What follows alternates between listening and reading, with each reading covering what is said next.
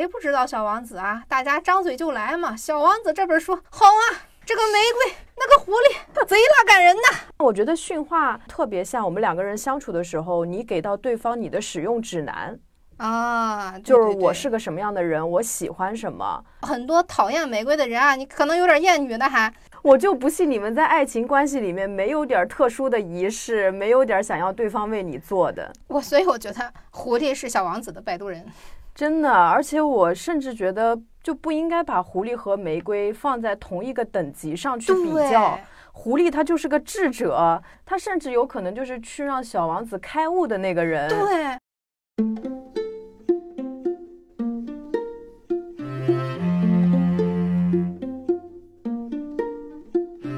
哈喽，大家好欢迎大家收听由博麦文化出品的文艺复兴，我是元英，我是玄机。我们是一档读书节目，同时也注重生活美学、心理健康和个人成长，甚至还有点玄学，什么都沾了。对对对，为什么呢？因为人生是一个复杂的八面体，说八面可能都少了。只要能让我们感到，哎，这个有助于拨开人生的迷雾，我们就会拿来讲。所以，我们节目主打什么呢？以他者视角看到自我与生活。我们希望听了我们的聊天或者书里的故事，大家可以产生自己的想法。通过观察，哦，原来他会这么想，原来我会那么想，啊，这种思维的参差，可以反馈到自身和真实的生活中，捋出一根思路的。虽然是我们，但是真正抓住它、决定怎么做的人是你自己。嗯。上期节目啊，我们讲了圣哥作为飞行员时期写的浪漫纪实散文《风沙星辰》，啊，也不远，往下稍微拉一拉就能看得见。是紧接着的一期。对，尽管《小王子》这本书是比圣哥本人韩红一万倍的故事，好像听上去没什么可说的啊。毕竟谁不知道小王子啊？大家张嘴就来嘛。小王子这本书好啊，这个玫瑰。那个狐狸贼拉感人呐！哎呀，很难形容，反正就是好看，看就是了。嗯，好，但是好像讲明白小王子好看在哪儿是很难的事儿，因为怎么着呢？特别容易矫情。嗯，我刚开始听到小王子的时候就很抗拒，因为我不想看矫情的书 啊。但是，嗯，我们既然能讲，说明他就打动了我们，那我们就来挑战一下。还有一个重要的原因呢，是我们好不容易从产品经理手里面薅来了十本立体书来抽奖。立体书跟我们平时抽的书很有一点点不一样，因为立体书它打完折还卖一百九十八块钱，嗯，是我们做节目以来最豪华的礼品了。你想十本啊，这就是一千九百八十块呀。瞬间这档次就上去了。对呀，我们到现在也没有为公司赚到一千九百八十块。嗯，我们这次抽奖啊，这样啊，嗯，四本儿在小宇宙评论区里面抽，抽那个听众留言。那听众群的朋友们呢，可以转发这期节目到朋友圈，并截图给小助理。我们这样再抽三本，剩下的三本呢，我们往后稍一稍。放在小红书的相关视频留言区里面，因为我们小红书也会为了让大家更清楚的看到这本立体书有多美，所以还是要制作一个视频版本的。嗯，大家最近要紧密关注一下自己的这个私信啊，被评论的情况啊，不然你很有可能就错过了。小助理明明抽到了你，你却因为没有赶上。把这个让给了别人。对对对，我们一般来说抽奖的周期就是一周啊，而且我们现在基本上每做一期节目都会有这一期节目的书的赠送。一如果很喜欢这本书，又参与抽奖又留言了的话，这一周内一定要多注意注意自己的私信和评论哈。嗯嗯，那我们话不多说，来来讲一讲《小王子》，这是一个怎样的故事呢？飞行员圣哥啊，哇，他我们上次也说了，圣哥的名字太长了，我们 简化一下。圣哥呢是一个隐藏在大人世界里面的小孩儿，在遇到小王子之前，他都有点点无奈。他习惯了独处，也没有什么可以谈心的朋友。这本书呢，就是圣哥来纪念他的朋友小王子的。因为他觉得忘记朋友是很可悲的，不是每个人都有过朋友啊。这么看，他可能是个人格分裂呀。你这个大人，心里的小王子，你都不相信这个世界上有小王子？我去沙漠看看。圣歌和枯燥、麻木、没有想象力啊，嗯只会在心里打算盘、计较得失的大人不同，他还好好保护着人天然的神性。这个神性我们是大家都有的，因为我们都是从小孩子长起来的嘛。嗯嗯，但是逐渐的呢，我们可能就变成大人了。我们可以理解凶残的毒蛇吃老鼠，但是我们是一想到蛇一口吞掉大象，它然后默默的开始消化，我们就会第一反应就是怎么可能呢？是，我们不允许这样的幻想 啊！更有甚者的大人，他们会觉得一切不切实际的想象都没有用，都是在浪费时间。大人忙着干什么呢？大人们忙着给这个世界下各种稳固的定义，贴各种稳固的标签，试图一眼就能把看见的人事物分门别类，建立一条条刚硬的既定轨道，从而全能掌控世界与生活。这么想想，大家成年以后不是想做大人啊，而是每个人都想成为世界的主宰啊！人均想做个嘎的。我想到我们之前做 MBTI 的测试，就问一匹马进了酒吧，你觉得他会说什么？大人就会说，这马怎么会说话？啊，对对对，这马怎么会进酒吧？是，那小王子的世界观里面是如何区分大人和孩子的呢？主要是啊，这个语言系统的不太通用。嗯比方说，我们之前我们节目组去做那个年度汇报，我们公司的思路就非常非常大人，让人感到非常痛心。真的，呃，他们会问啊，你们的听众年纪有多大呀？什么学历呀？什么收入啊？文科还是理科呀？我们俩就傻了。有无画像，哎，对，哎，我们俩就开始，哎哎，不是结巴，而是直接就张着大嘴，什么都说不出来，就对，阿巴阿巴了。因为我们的听众真的是什么样的人都有，小到上初中的，大到四五十岁啊，甚甚至还有六十岁这样啊，既有在海外悠闲生活的，天天在群里面发在瑞士的照片啊，啊，也有天天做实验的博士，这博士也很有意思。现在不是书展吗？嗯他给他的那个领导请假要去看梁永安的对谈，嗯，他请假说，对谈不是天天都有，但是这个逼班儿每天都能上。很刚硬的博士啊，对对对，啊，更甭提什么大学生啊、打工人呐、护士、医生、保洁阿姨，你这怎么总结嘛？我们怎么可能拿别人的学历和身份来说这个他是一个怎么样的人呢？嗯只能说啊，我后来还是稍微总结了一下，我们的听众呢，现在也并不是期期都会听我们的节目，但是他们在听节目，特别特别喜欢我们节目的时候的共同特点，都是他们的人生迷茫期，需要一些光亮或者港湾和一些温暖的时候，选择了我们。我们虽然呃用户粘性和活跃度都挺高的，但是常常也能感觉到，等他们放松好了，鼓起能量，再投入自己的生活时，我们的百度任务就完成了。嗯嗯我们没有办法向公司描述他们是怎么样的人。遇到这样的提问的时候，我就会想起《小王子》的开头。对于我们这些懂得生活的人来说呢，数字当然是无关紧要的。哎，算了，别埋怨大人了，小孩就应该对大人宽宏大量嘛。只是我不会再向他们提起大蟒蛇、原始森林和猩猩，我会迁就他的水平，我跟他谈论桥牌、高尔夫、政治或者领带。这些大人会觉得很高兴，觉得他们结识的这个人可真是通情达理呀。哎呀，太能共情了！一想到马上要做年终汇报了，哎，不过我跟玄机的水平还是很不足的，呃，远不如胜哥在现实世界中那么游刃有余。我们两个就是啊啊啊啊，阿巴，无尽的沉默啊，并不能跟对方畅聊对方想听到的。嗯只能想到这个开头，在心里面默默的想：哦，原来我还是个孩子。那么正在听节目的你，你是一个大人还是孩子呢？大人就别往下听了吧。大人也得对吧？召唤出内心的小孩儿。对，召唤出内心的莫扎特来。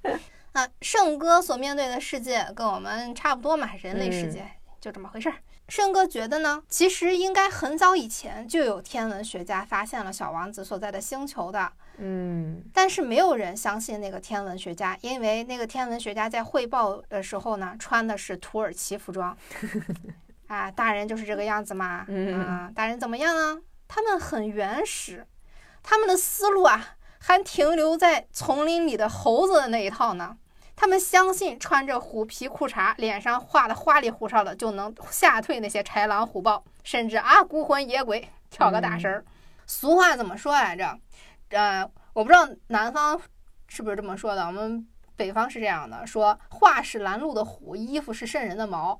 真没这个说法，衣服咋就是瘆人的毛了呢？就是炸起来的，你这就是那个原始森林里面他们穿的那个动物皮裤衩，然后让大家觉得说，哇，这个人很，很 我是一头野兽。对对对，呃甚至让自己的同类觉得说，哇，他能打死老虎，真厉害。嗯，嗯，这就是那个瘆人的毛嘛，哦其实皮草皮草。好的，嗯，那还有另外一句，就大家应该听过了，应该属于全国范围的普通话了，就是嗯佛靠金装，人靠衣装，这不会也不知道吧？这我们叫人靠衣装，马靠鞍嘛，啊，其对对对。对对对，嗯对，哎，因为我想不起来人靠衣装的上半句或者下半句是什么了，所以这一句其实是我百度的。嗯，但这有毛病吗？其实没有，嗯我以前会觉得这是一个很虚荣或者是很表面浮夸的一个东西。我在十几岁的时候对这个行为是嗤之以鼻的，嗯但我现在是可以用一种相当中性的眼光去看待这种事儿。那福尔摩斯也是这么看人的呀。这人穿了什么？他从哪儿来？对，为什么呢？因为相由心生。相由心生这个词，我理解嗯它也是花了很长很长的时间。因为刚开始的时候，大家听节目不是也知道我会比较研究面相什么的。对，最开始的时候，我还真就局限在字面意思上了，就是看面相。刚开始的时候研究就死磕那几根皱纹，我就会想，哎呀，脸上这几根皱纹代表什么呀？炸裂的鱼尾纹。啊对呀、耳垂大有福啊。嗯但随着你对相的呃逐步的了解，啊，开始了解哦，相不仅看五官、看脸，你要看它的结合，你也要看身体。对，比方说，一个能量不足的人，通常是驼背的。你跟这样的人约周末出去玩，那也是自讨苦吃啊。他在吸你的能量。对，嗯，还有拘谨的人，往往髋关节不灵活。哦，下次看到一个拘谨的人，去摸一摸他的髋试试。不是他自己也能感觉得到了，就是紧张，容易嗯，紧张的人，嗯、你其实练瑜伽的时候，如果你能触碰别人的身体，嗯，嗯，基本上就可以看出来，因为自己的身体的每一个地方，其实都是他的心理体现。对我嗯们瑜伽其实最典型的就是两类人，一类是很说自己很硬的人，嗯一类是很软的人。嗯然后性格上面硬的人，他一般做那种力量的都特别好，他们的性格就会偏向于比较有攻击性，比较要强。然后柔软的人呢，他就是那种性格比较好说话，但反面的就是说会比较懦弱，就会嗯他做很多动作他都会很害怕，害怕受伤而不敢去尝试。那硬的人呢，就是优点就是他们非常勇敢，什么就也不怕摔，也也很抗造。哐哐哐就直接就那么摔，就也不怕，所以很有意思。就分类就这两类人是很典型的，嗯，嗯，对，而且你想那种心理压力特别大的人，还特别容易背疼。嗯，嗯，是，研究了这些之后，我慢慢后来发现，一个人的相，它其实是可以反映在肉眼可见的方方面面。嗯所以我们刚开始看福尔摩斯，觉得福尔摩斯好厉害，其实他就是对人的行为就有足够的了解。对，比方说呢，因为一个人的外表还真就是一个人内心的投射。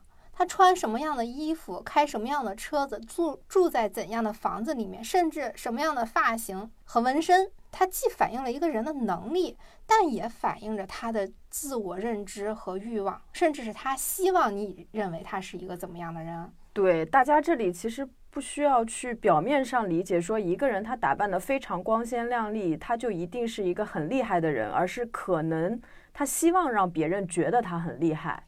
哎，嗯对，哎对，如果我们不够了解自己，也没有自己日常的认知和总结的话，其实就很容易拿外在的评价标准当做自己的标准。嗯，哎，这就很容易上当受骗。比方说，坏心眼子的那些骗子，他们就是很擅长用这种刻板印象去伪装。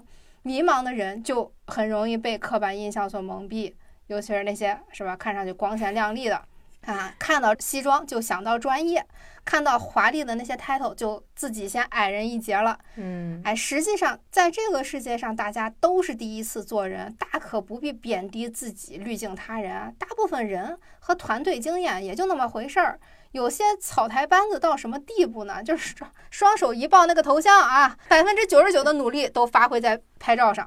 对，特别是互联网上，大家能造假的信息太多了，所以我觉得就是还是要睁开双眼去分辨。大家都是这个凡夫俗子啊，肉身凡胎，就没有谁比谁更特别的。所以可能有时候品牌效应它是有的，但它也不一定就一定是好的。嗯嗯，哎呀，我们活在这个世界上吧，真的很容易被集体的欲望所迷惑，很真的很难知道自己究竟适合什么啊。就好像我们通常说，哎，我要有个大房子，为什么说我们要有个大房子呢？因为自我很大的人。通常很喜欢大的房子，要不然他觉得这个房子装不下我，我那么庞大，是吧？我这客厅没个一百平，我的床没有个是吧一百八十米，我我装不下我。他对自己的认知是非常非常大的，他的体感是很大的，扩张型。对对对，嗯，他不觉得自己只有一百二十斤或者一百三十斤，他就是感觉自己是满屋子充斥在屋子里的，嗯啊，那这种人呢？因为他能量特别大，社会评价标准中的那百分之一，基本大部分都是这样的人哦，并不是说自我大的人一定是百分之一，但是这百分之一一定是自我很大的人啊，包含与被包含的。哎，对对对对对，我有些人自我很大，但是也就仅限于自我很大，天天在网上到处撒尿，这种也是自我很大的一种。在互联网上的房子很大。对对对对对对，但是我们普通人其实没有那么大的能量。适合自己的房子呢，未必越大越好。就像我自己，我刚开始的时候也觉得我一定要住大房子，嗯啊，但是住了各种各样的房子之后，我也租房子呀，也试过各种各样的房子，嗯，我渐渐的发现六十平米是我的极限，而且很微妙的是，虽然只差五平米，五十五平居然是最舒适的状态，好精确呀！对，很微妙，就差那五平米。什么概念呢？就是打扫卫生不会觉得是负担，起身拿东西都是恰到好处的距离，收纳我的物品的空间也刚刚好，不会有一个地方缺一块很奇怪，也不会少一块不够装。嗯，那做点什么的时候呢，又觉得很轻盈，不会觉得拥挤狭窄，磕着碰着了。嗯，就体感的上的体验，就像是看那种强迫症大满足的视频。就这样的房子，这样的平米数，会让我觉得说啊，我可以时刻感受到跟这个房子的链接。说句特别恐怖的话，我甚至觉得这个房子就是活的，那种风水流转的感觉，是我跟房子彼此在进行能量的供养。哦，突然想到了小王子和他星球上的这个小火山呀，嗯，这些就是跟他们之间的互动，可能也是这种感觉，因为他的星球足够小，他可以照顾到每一个角角落落。嗯，对对对，所以我逐渐的生活久了，就有一个自己的小妙招分享给大家。嗯，就是每当我摇摆不定的时候。尤其是想这个东西是不是适合我的时候，我就会提醒自己，人类发明出来的一切都是为生活服务的，不要变成 我为他服务，不要让我们彼此之间成为了互相的枷锁。对，其实物体到最后吞噬了人类，嗯，然后变成了人类去满足自己的欲望和野心的一些标签，但它也是个牢笼。对，因为我会觉得说，如果我家的东西呃就有点多的时候，我就是有那种奇妙的感官超载的感觉，就是东西太多了。远超我的需要的那种感觉，所以这个时候我就会无论怎样，我都想办法扔掉我三个月内都没有用过的东西。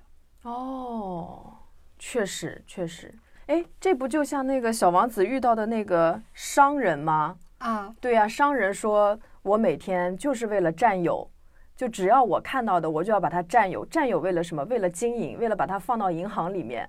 就是他有一个无尽的野心，其实就是也是暗合了现在人类的这种无尽的想要占有、想要吞噬这些物品的欲望。对，但是其实你拥有了这些东西，它并不能解决你根本上的匮乏感。对对，其实你不停的买东西，买这个甚至是同类项的东西，都是为了填充自己心里的匮乏感。嗯啊，虽然我知道说起来很容易啊，就是你自己不匮乏了，你就不会需要那么多东西，它是需要一个过程的。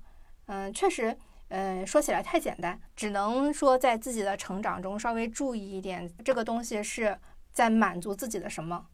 对。所以，一个人真了解自己了，他能找到最适合、最精确的平米数。包括我们日常生活中看到那种非常有个人风格，而且穿着非常得体的人，他也是因为足够了解自己以后产生的这样的，就是他的购物会非常的理智和清醒。对对对，嗯，能精简是一件很难的事情，复杂却没有那么难。对，嗯。哎，你这么一说，我忽然理解了当代美术呢。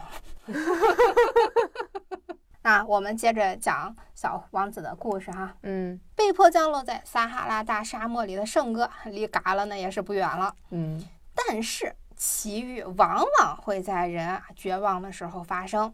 他就遇见了小王子，很新奇呀！天哪，这个世界上还有一个人跟我一样不着四六呢。啊！不仅要让我给他画一只羊，居然还可以看得出来我画的羊体质好不好，性格怎么样。甚至我反而会开始像大人了，因为我可看不见我箱子里面画的是绵羊啊！我当时只是为了敷衍了事，给他随便画了个箱子，没想到他竟然看到了里面的羊。这小王子比皇帝的新衣那些大臣还会说。嗯，他们就天天在一块儿啊。那小王子还呃拜托圣哥给大家画猴面包树来小心，因为什么呢？因为猴面包树是一个大麻烦，拖延会造成很大的灾难。比方说某个星球上的一个懒汉，他很懒啊，他就拖延，就被这三棵猴面包树占领了整个星球啊，听上去好恐怖，是吧？嗯。可是小王子说，猴面包树在长大之前也是小树苗啊。我第一次看小王子的时候，我其实不太明白这个猴面包树代表什么。但嗯，随着我的长大，我就开始想，猴面包树它一定是什么隐喻，到处都有的，需要警示我们及时处理的事情会是什么呢？我就想，会不会是我们逃避的心理问题？因为猴面包树跟心理问题一样。都是从小小的种子忽然有一天发芽苏醒的，就好像我们可能遇到了一件事情，让我们产生了一些没有解决的情绪。对，然后忽然有一天，在某一些时刻，它就被引发了。三棵猴面包树听上去数量很小，但可能它就会像是三个心理问题。听上去三是个很小的数字，但是三个心理问题就足够把我们的心搞完蛋啦。比方说，我不值得被爱，我不够好，我什么都不行。完蛋了，我觉得这个猴面包树，但其实也差不多。我觉得它可能在小树苗的时候，就是指起心动念，嗯，然后它长成猴面包树的时候，就是成为了我们的三个欲望，嗯，三种欲望，对，然后欲望无穷大，复制又复制，就会把整个星球都给吞噬，就把整个人给吞噬了。啊，对对对，这个解读的角度也是没毛病。嗯嗯，我觉得可能每一个人对红面包树的解读都不一样，对，但是每个人的解读一定是对自己来说很重要的事情。可能对我来说，心理健康就特别重要。对，那甚至身体疾病也有可能啊，就比如说这个牙齿小洞不补，大洞吃苦，三个小小的龋齿，甚至它只是一个什么牙菌斑还是什么的，然后它慢慢的就会把你整副牙都给搞完蛋。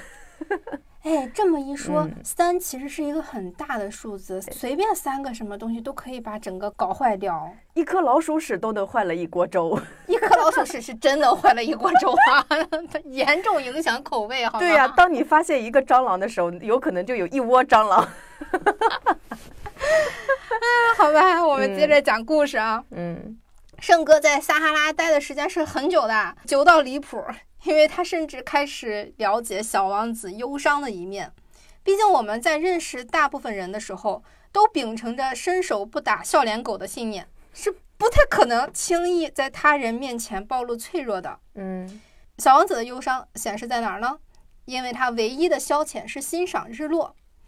小王子说，人在难过的时候会爱上看日落。曾经有一天，他看了四十四次日落。圣哥问他：“那天你很难过吗？”小王子没有回答。这个 part 他停在这儿了。他在想什么呢？我想了很长很长时间。显而易见，我又被那四十四次框住了。我就想知道他这四十四次，当然也可以看得到，但是他那天的心理活动会是什么呢？嗯后来我看到一句话，有一天我看了四十四次日落，其实我只看了一次日落，只不过日落在泪水里面倒映了四十三次。哇哦，哦，重新解构小王子。真的，当当时这句话非常击中我。嗯那么小王子他为什么而难过呢？为了他的玫瑰，玫瑰是突然降临的。我们啊，很多的时候在谈论爱，想象它是什么东西，对，我们不知道当爱真正降临在我们头上时，紧接着会发生什么。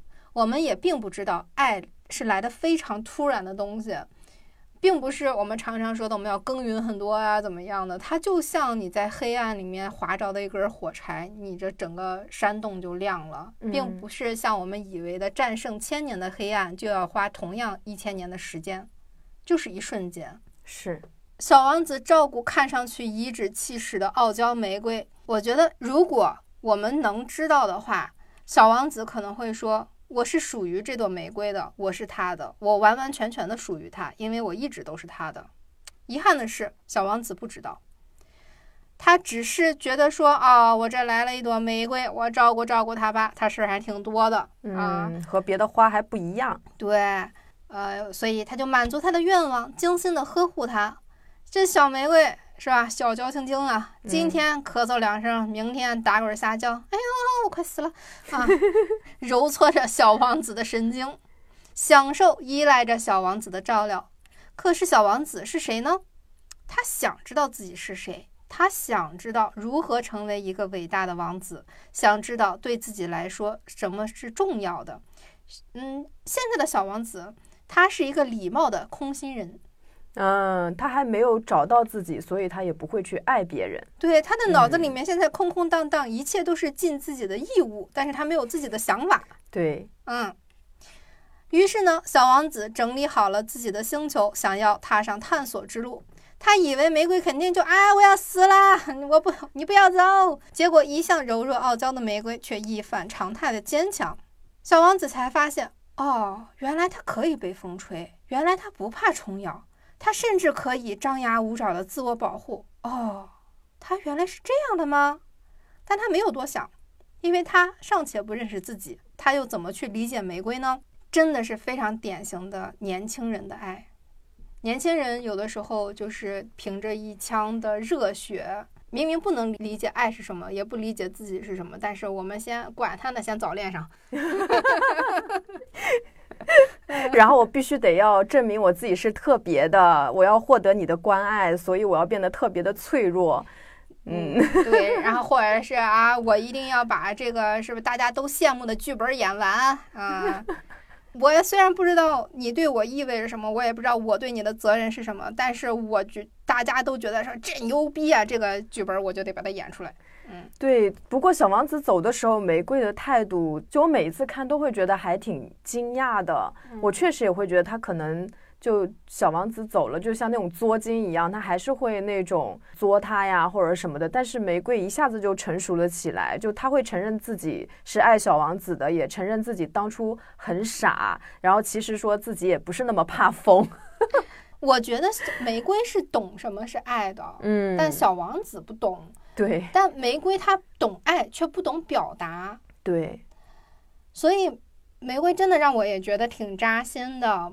嗯，她就很像林黛玉嘛，就是一直在苛责啊、找茬啊、满不在乎啊。他明确自己是爱小王子的，但是没有让小王子感到这件事情，他觉得自己十分笨蛋。嗯，真的，年轻的时候，我们其实真的会有一个灯下黑的盲点。我们在为所爱的事情付出的时候，因为没有进度条嘛，嗯。我们常常也无法意识到我们所爱的人事物呈现出来的样子，其实正是因为接受了我们爱的灌溉，它才长成那样的，而不是说天然如此的，不是说爱情或者是我喜欢做的某件事，它天然就应该是那样。我打个最最简单的比方，嗯。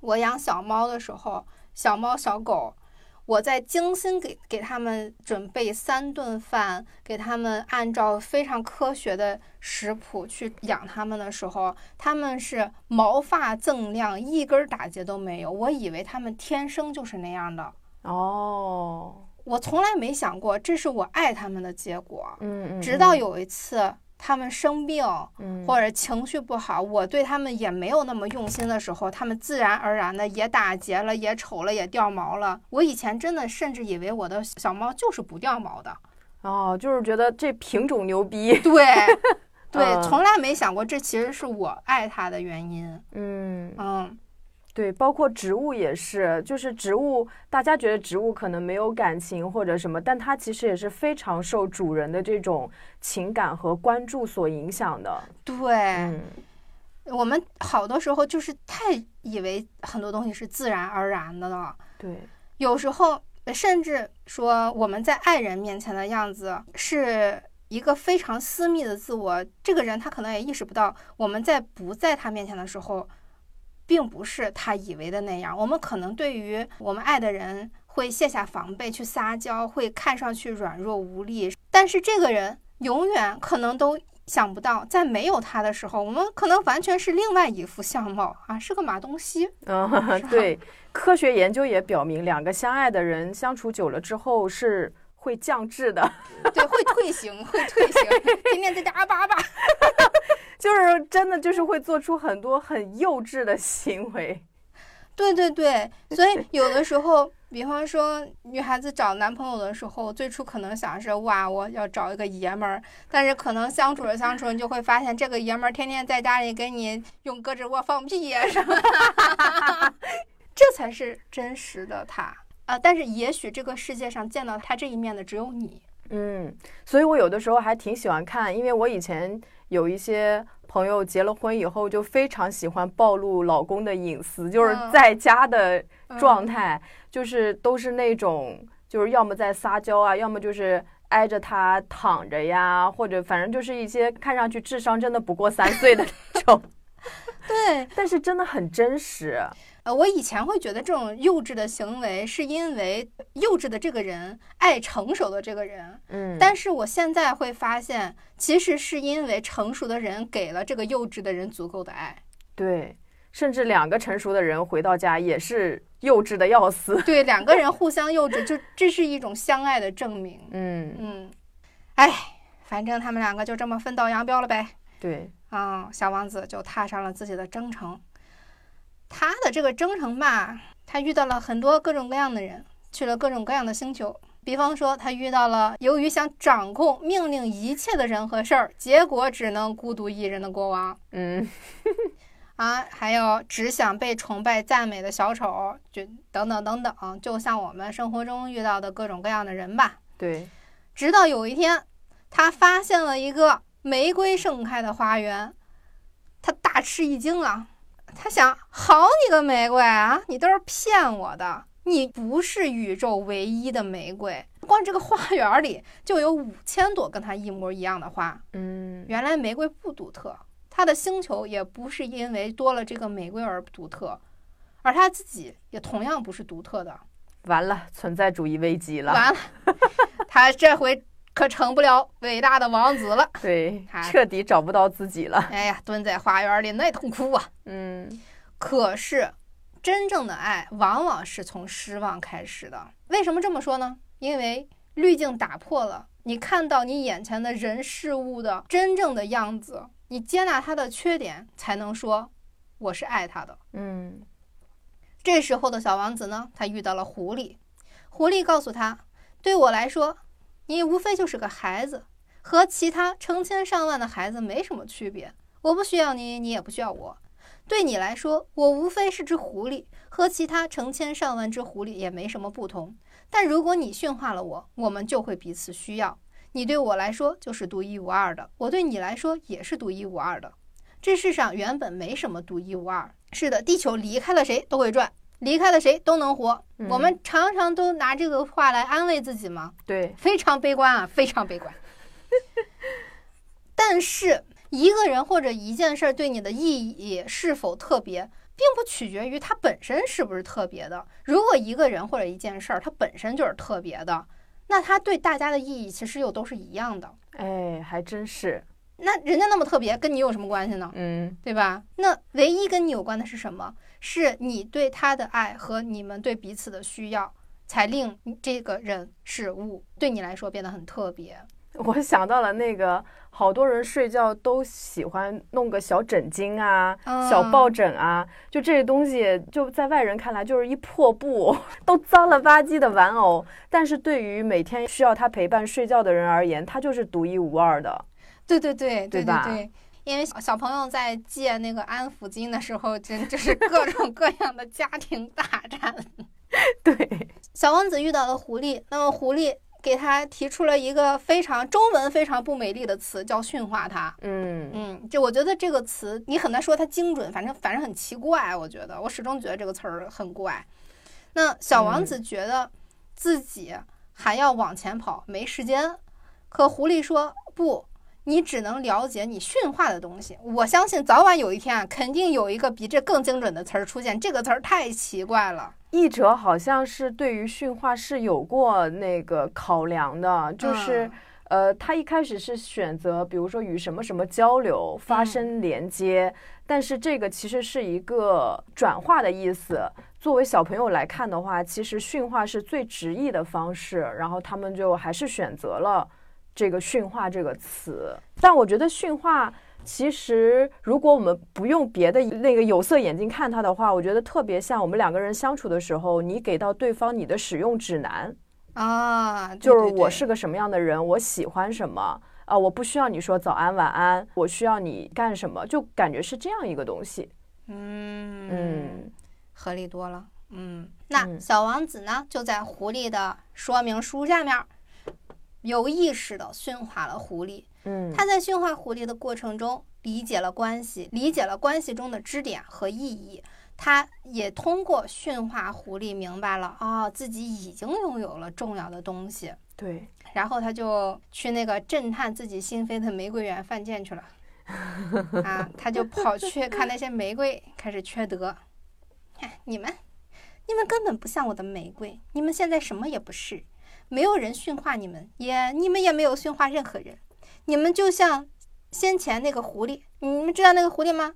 它本来就是普通的狐狸，它和其他成千上万只狐狸没什么不同，但是我和它交了朋友，它成了苏妲己。它明明是祥瑞。我要让你成为全天下的王。哎，于是呢，他就成了全世界独一无二的狐狸。嗯你们这些玫瑰啊，你们很美丽，但也很空虚，没有人会为你们去死。寻常的路人当然也会认为我的玫瑰和你们差不多，但是它比你们全部加起来还要重要，因为我为它浇过水，盖过玻璃罩，我为它挡过风，消灭过毛毛虫。因为我倾听过他的抱怨和吹嘘，甚至有时候也倾听他的沉默，因为他是我的玫瑰。他可真贱呐。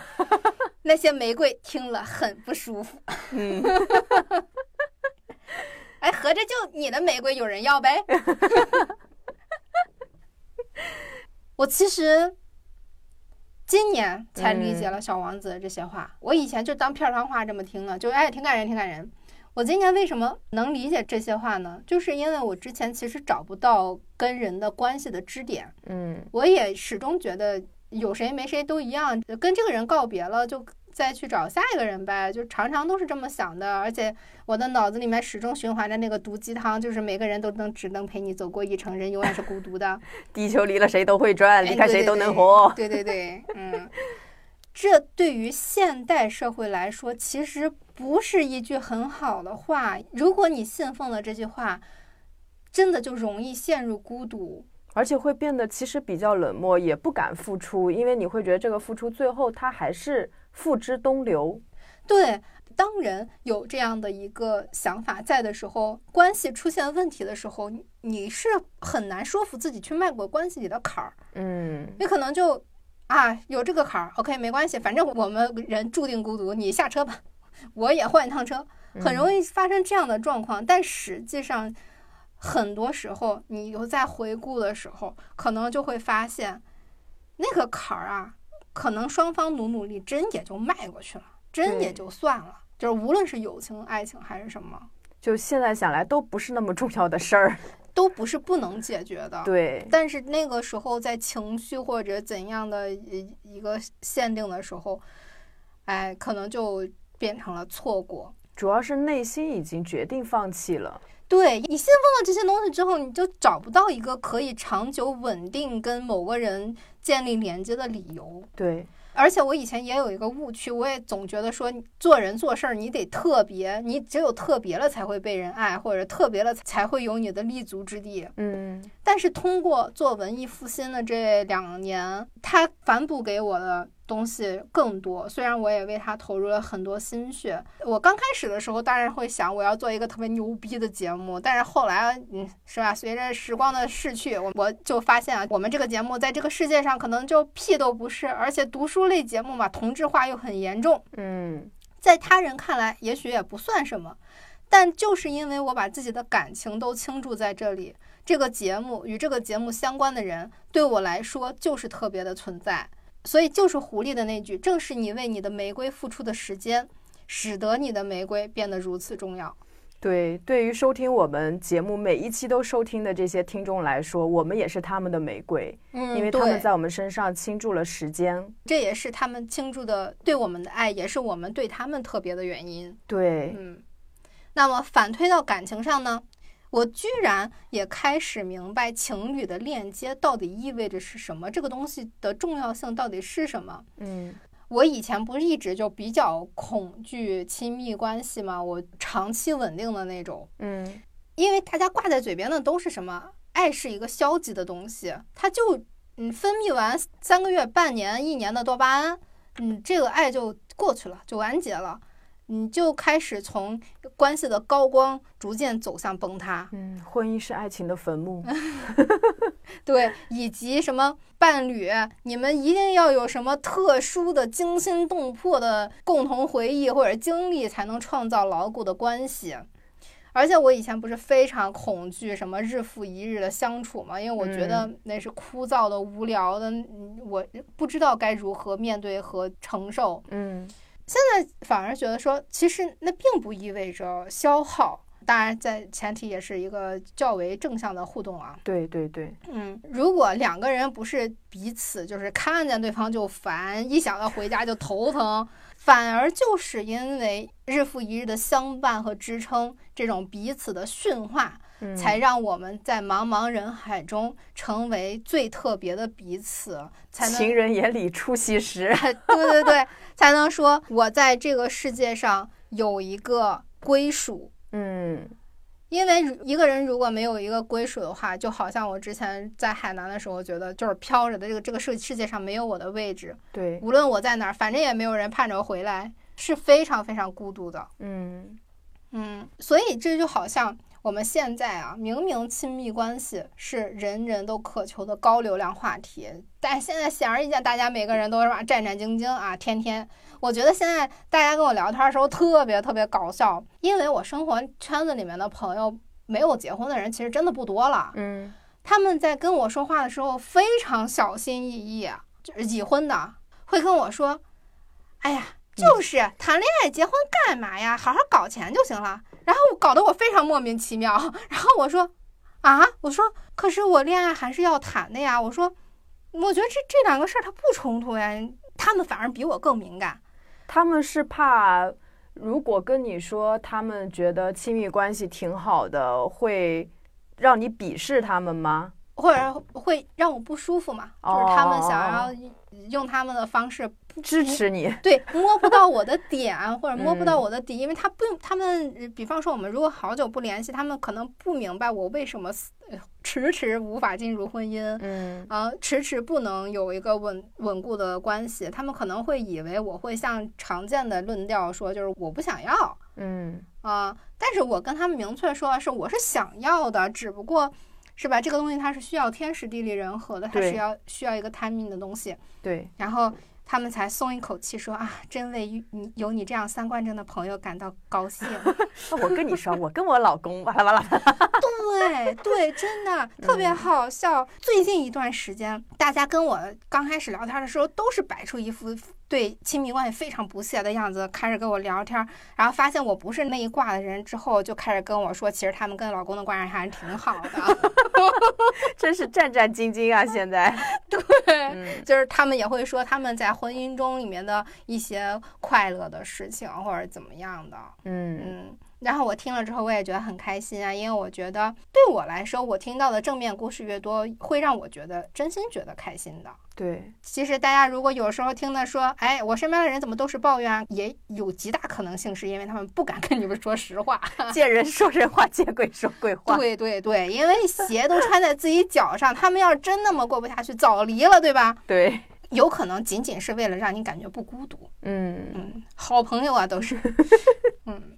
所以我感觉《小王子》这本书在这些层面的思考上是打开了我的格局的，嗯，就是重新认识了一些我以前有点迈不过去的坎儿，嗯。嗯，就是那种上网上多了，狗血事件看多了，被煽动了情绪，无法去理性的理解关系的那些坎儿，真的，今天杀妻，明天碎尸，就。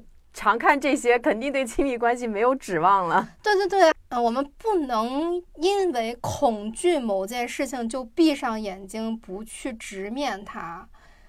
《风沙星辰》里面有一句话不是说过吗？当你睁开眼睛直面恐惧的时候，就没有什么可害怕的。嗯。不过那个谁，沈一斐不也说吗？爱情是勇敢者的游戏。可能很多人他确实是因为曾经在自己还比较不太知道分辨的时候遇到过被伤害过，然后所以他们才不敢相信自己是可以得到爱的人。可是年轻的时候爱别人，进入关系会受伤，不是很正常的一件事情吗？暂且不说什么渣男什么的，嗯，因为有时候跟渣男在一起，也恰恰可以反映出我们自身的能量的不足，或者说对自己的不确信嘛。对，嗯，呃，会觉得自己配不上好的人，或者怎么样，或者单纯就是这个渣男太帅了，是吧？是，所以我会觉得，其实大家都在说什么小王子里，你选玫瑰还是选狐狸？可是在我眼里，我觉得狐狸也是很敢爱敢恨的，玫瑰也是很敢爱敢恨的。就是玫瑰，它也是说，我可能表达想被你爱的方式是让你来照顾我，但是既然你要走了，那我也不怕风吹日晒了。嗯，那狐狸就是说我可以让你驯养我，但是你要走的时候，我依然会想念你，就我不会说你都驯养了我，你得负责任，你不能离开。对对对，嗯，真的就是，何况就连小王子，他是个好人，他跟玫瑰的关系。不也是会因为自己的无知而伤害到彼此吗？对他哪怕是好人，我们就是需要在关系里面成长啊。嗯嗯，你说的狐狸，我也真的是，我以前也是，对于他和玫瑰狐狸的关系一知半解，因为我也很年轻，也还是那个什么玫瑰是初恋，所以回去找初恋的那一套。嗯，但我现在却能读懂。小王子他那种爱人错过的遗憾，而且他就是真心为玫瑰付出的，玫瑰对他来说就是重要的，包括玫瑰的娇嗔啊，那个作精啊，你看，我觉得很多讨厌玫瑰的人啊，你可能有点厌女的还。我就不信你们在爱情关系里面没有点特殊的仪式，没有点想要对方为你做的，不作吗？我觉得做男朋友可有意思了，就是，就我觉得是他这是大家的一个情趣，因为如果一个人他都不作，都不会撒娇的话，那你这个恋爱谈起来可能两个人都没什么意思，就两个人不会有深的感情的，有的时候感情往往是在冲突和矛盾里面变得更深。当然有效解决后啊，有效解决后，对啊、而且如果玫瑰不这样，然后而是对小王子的付出感恩戴德，那这个，哎呀，某种程度上，我觉得就也有点圣母心态了啊，就是那种反而会变成无限的付出，却不知道去索取的人，我觉得也不太行吧，在感情里面。反正挺怪的。就是他们两个的，我觉得玫瑰和小王子的关系是非常平等的，就是那种同龄人嘻嘻哈哈的那种感觉，而不是说，哎呦，我要懂事儿，我要为你啊好，就是 没那个劲儿。对，嗯这不就是互相付出、互相要求吗？对他们两个的关系里面没有得体这一说。嗯，嗯，那以前呢，我可能也会觉得，哎，他们的关系对狐狸不公平啊，啊、只看了表面的字眼，因为字眼儿是说狐狸，他说他挺难过，我就觉得也跟大家是觉得说，哎呀，狐狸，你看你这是男人只有初恋呀，后面的都是被辜负的，嗯格局真的窄了。我现在也跟玄机一样，觉得狐狸并不是弱者，他并不是被动的那一方，而恰恰相反的是，他是一个真诚表达的强者，他知道自己想要什么。你看，他其实跟呃小王子的对话里面也是明确说了我想要什么，我不想要什么的。对，而且他们的关系也是非常健康的，也恰恰是有狐狸的这一出，是吧？我们所谓的在关系中成长，也让小王子明确了爱意味着什么，自己又是什么。嗯，你行动起来呀！你天天坐那儿想什么是爱，想坐那儿想我是谁，我重要的是什么？你能想出来个啥呀？我所以我觉得狐狸是小王子的摆渡人。真的，而且我甚至觉得就不应该把狐狸和玫瑰放在同一个等级上去比较。狐狸它就是个智者，他甚至有可能就是去让小王子开悟的那个人。对，我觉得他俩根本不是一个关系，就他们完全不一样。对啊，或者狐狸他就是爱神，爱神降临，让小王子知道怎么去爱玫瑰。就小王子和玫瑰，他才是一对儿。对，小情侣吵架了，不明白对方想要什么啊，出来找找自己。对对对，是那个感觉。哎呀，所以小王子这不是就离开了狐狸嗯啊？两个人友好告别，就在沙漠里面遇到了圣哥吗？啊，不要忘了，他们两个可是在沙漠里呀、一直聊天儿，聊得快渴死了。嗯，难道要干等着就渴死吗？啊，圣哥是这么打算的。啊、圣 圣哥觉得他反正聊呗，聊到什么时候算死了拉倒，因为他觉得他们两个以个人的力量对抗沙漠是没有希望的。嗯，但是小王子觉得你怎么从自己这儿就先放弃了呢？于是他就听从了小王子的建议，两个人起身去找水。没想到还真给他们找到了水。故事到这里呢，其实小王子也差不多该回去了。我觉得小王子也给圣哥上了很重要的一课，对，永远要怀揣希望，不要自己先放弃。嗯，用心去寻找，嗯，用眼睛是看不见的。那小王子他就要回去了，要对他的玫瑰负责，独一无二的玫瑰，那故作坚强却啊脆弱不堪的玫瑰。嗯，那圣哥呢，也就从撒哈拉回到了人间，将小王子的故事写了下来。嗯，哎呀，小王子真是一本奇书，我真的看了好多好多遍。人在不同的心理状态读出来的东西真的不一样。它还作为一本非常简单易读的书，但是它真的这个哲学倾向太强了。我记得第一次看《小王子》的时候，我好像只关注他在每个星球上遇到了什么人。对 对对，我，甚至就沉醉于批判和嘲讽小王子遇到的各种奇葩，因为我们那个时候就遇到的这种人，让我们的体感更深。但我那时候真的既不理解玫瑰，也不理解狐狸，也根本不知道他们的关系到底什么什么和什么呀，对，就只能看看表面的那些东西。嗯，我觉得很大一定程度上是因为我们在最初看小王子的时候。我们是不懂爱的，我们不明白爱是什么东西啊。对，人是理解不了自己没见过、没有体验过的东西的。但我现在有一种，就是因为我看完《小王子》，我还去找了一下这个圣埃克苏佩里他的本人的经历嘛，嗯因为他也有一个说法是说，他这本书是献给他的妻子的。他觉得他的妻子就是那朵矫情的玫瑰。这个过程中，我产生了一种很微妙的感情，就是这个圣哥呢，他虽然在这个对祖国的贡献上是个伟人，是个圣人啊，但是他在感情上面其实也是有点作的。他的这个妻子是某位反正也是很厉害的人物的遗孀，他就追求了这个妻子，求婚呢是在飞机上求的。他又说，如果你不答应我的求婚，咱俩就坠机。我我猜就是，这是一个啊。那这妻子幸亏很爱他，两人就在一块儿。但是在一块儿之后呢，他又说，我得考虑考虑，咱俩这婚事得演演，又不跟人家结婚了。后来呢，就好不容易结了婚以后，他就是一直出任务嘛，然后两个人的经济状况也比较拮据，因为两个人对金钱都没有什么概念。他在出任务的过程中呢，还遇到了很多小三、小四、小五、小六。啊，对一二三四五六七八号，然后呢，突然遇到某些困难的时候，他又会想到家里那朵玫瑰，就又回去找他的妻子，但他妻子就总是陪在他身边，永远都没有离开，就像那个星球上面那朵玫瑰一样。但是可能好了一段时间，他就要又要出去了，出去又找小三、小四、小五、小六，过一会儿又回来，到最后他就好像有一天，就这个风沙星辰里面不讲他濒死的一个体验嘛，在那个之后，是他这朵玫瑰照顾他，让他慢慢的恢复健康，然后他觉得要重新做人了，就去出任务，结果出任务呢就再也没有回来，所以我会觉得，哎呀，这个作者和他的作品之间。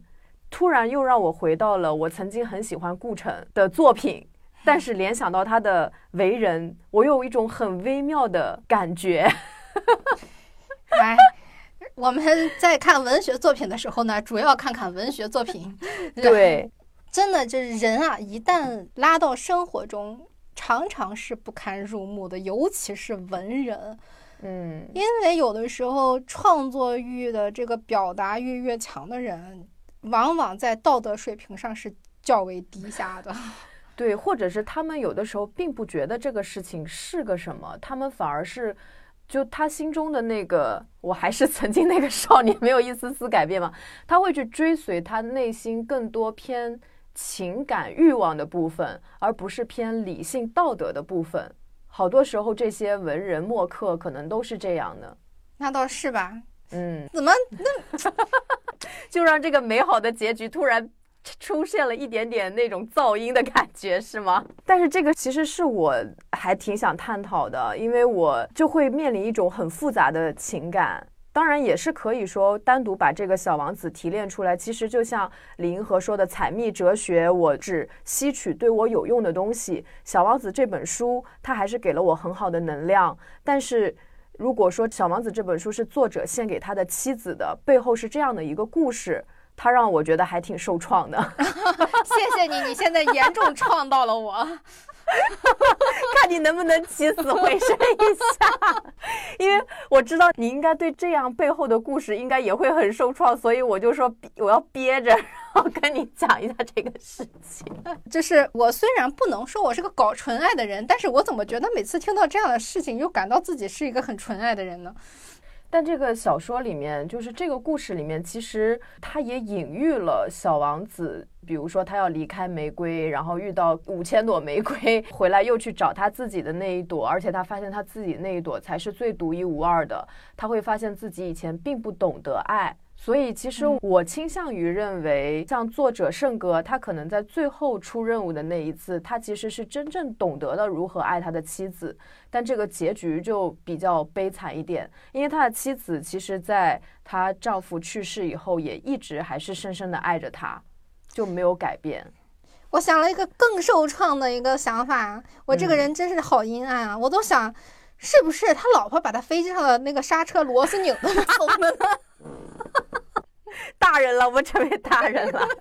我觉得这个节目太美好了，就需要有一点点现实的东西，把它就是魔幻主义、浪漫主义和现实主义相结合。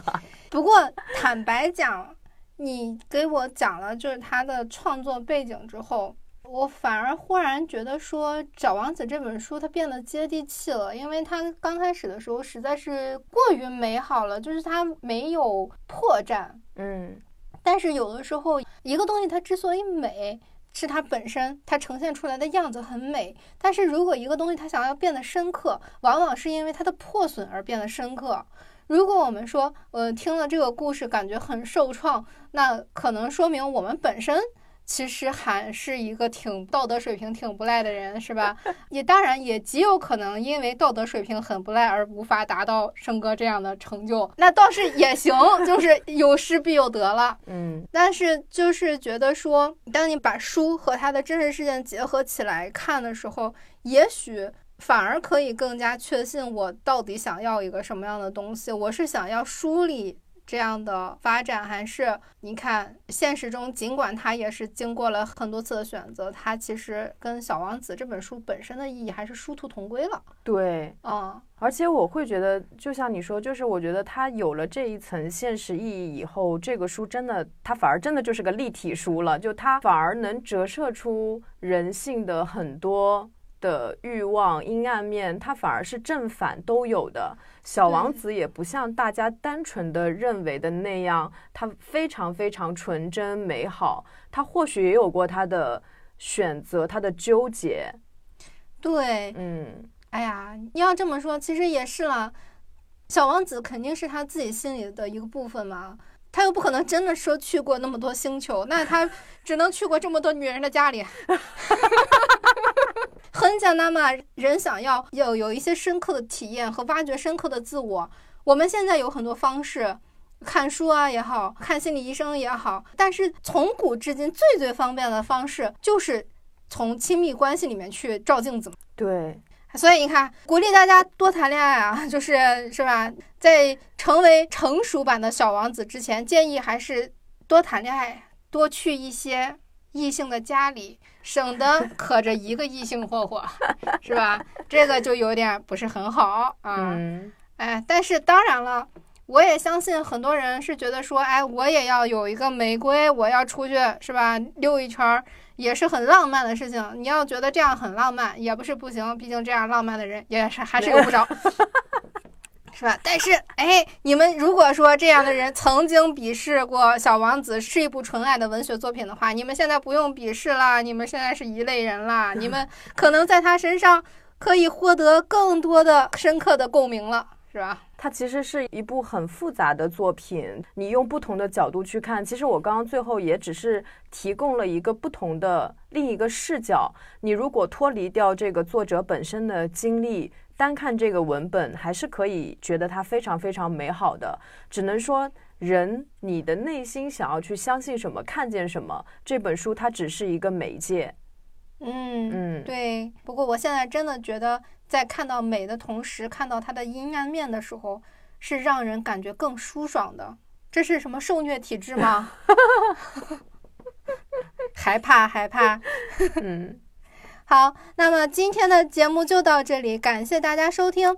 大家一定要记得留言去抽由国漫文化出品的《小王子》精美立体书啊！哈，现在想想那个立体的玫瑰，忽然 很立体，真的很真的很立体啊！所以我也对那朵玫瑰有了更多的爱。